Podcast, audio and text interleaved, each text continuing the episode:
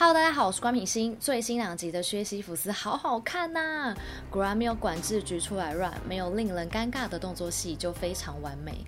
我正式宣布，薛西弗斯的神话就是用科幻时空穿越包装的粉红泡泡爱情剧，我好期待啊！原则上，第五集没有什么剧情推进，整集放慢脚步，像是为了铺陈瑞海跟泰树的感情。我超爱泰树在便利超商对瑞海说的一席话，超感动的。泰树明白自己有危险，而穿越过来又是多么不容易，因此他要瑞海重新去过好自己的生活，不要跟他冒险犯难。说完还给一叠钞票，超 man。分道扬镳完又相遇，两人在泰树家谈心回忆过去，看着百万夜景讨论下一个约会行程。啊，不是，是下一个想要完成的心愿。韩泰树根本各种撩妹启动，好期待曹承佑的爱情戏啊！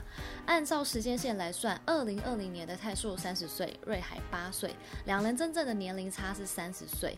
因为上传者让来自二零三五的瑞海跟泰树相恋，根本就是我穿越时空来，只为与你相恋。有没有觉得很熟悉的 slogan 啊？年龄根本不是问题啊！在继续看下去之前，鼓励平心持续创作，按下订阅钮加开启小铃铛，才不会错过任何影片的通知哦。这个频道每周都会分享影剧有趣的人事物，想了解更多私底下的品心吗？按赞 Facebook 粉丝专页及追踪 Instagram，会分享更多不一样的生活哦。看完第六集之后，我收回之前薛西弗斯故事架构脉络清楚的话。第六集丢出来的讯息量又更大，开始真的有种烧脑的感觉，甚至有种虽然故事好像假装都摊开来告诉你，但是实际上的原因你还是摸不着头绪。这就是看烧脑悬疑剧好玩的地方啦。我越看越觉得故事就是命定论。上支影片我跟大家分享了关于剧名薛西弗斯的意义。看完第六集，更让我想到著名德国哲学家尼采在著作《查拉图斯特拉如是说》里提出的永恒轮回理论。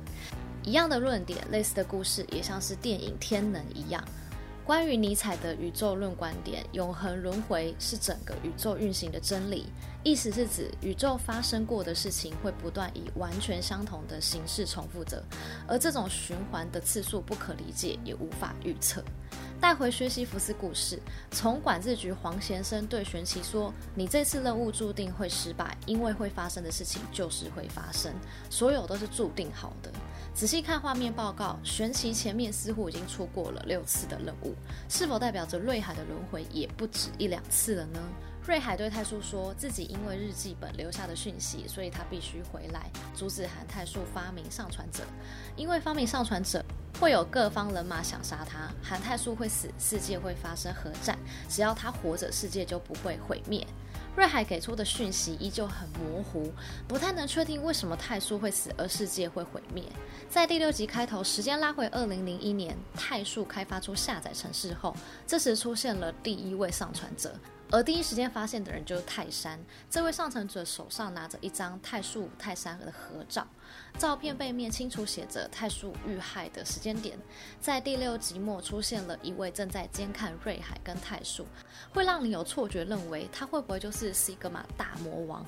看似一切都好像很合理，但由于我有韩剧 Alice 的阴影，我总觉得剧情走到第六集应该不会很开头很前面就让你知道大魔王是谁，因此西格玛是。谁还有待继续观察。虽然我第一次影片觉得该不会就是韩泰树自己，目前我暂时也不排除这个可能。关于整部剧的命定论，我认为如同呼应剧名一样，该发生的就是会发生。瑞海不管穿越回来改变几次，太树还是会居居世界还是会爆发战争。但是每一次的穿越都会有微小的改变，最终两人还是要做出打破这个循环的决定，才有可能改变。当然，我觉得结局也很有可能还是没什么改变，停赛继续下一个循环。但这样会有种我看了什么，我在哪，我是谁的感觉。因此，我稍微猜测了一下：上一代瑞海穿越过来与泰树相遇，泰树知道自己不能发明上传者，否则世界就会毁灭。但是如果太树不发明上传者，两人就不会相遇相恋。太树瑞海一起经历许多生死关头，决定互许终身，于是有了结婚照。两人为了世界决定牺牲爱情，成就大义。但是出现黑衣人，并说出你要世界还是要女人，听起来像是逼太树交出上传者。最终黑衣人把瑞海杀了之后，也把上传者抢走，于是上传者还是问世，又开始了下一个循环。当然，现在猜测结局都过早，欢迎大家在底下留言告诉我你的想法。目前剧情开始错综复杂。二零零一年第一个上传者是谁？Sigma 等于反派吗？第六集最后绑架泰山的人就是 Sigma 吗？理事长跟淑珍原来都知道未来人的存在，看起来他们受 Sigma 的威胁，因为淑珍的妈妈需要未来的药治疗。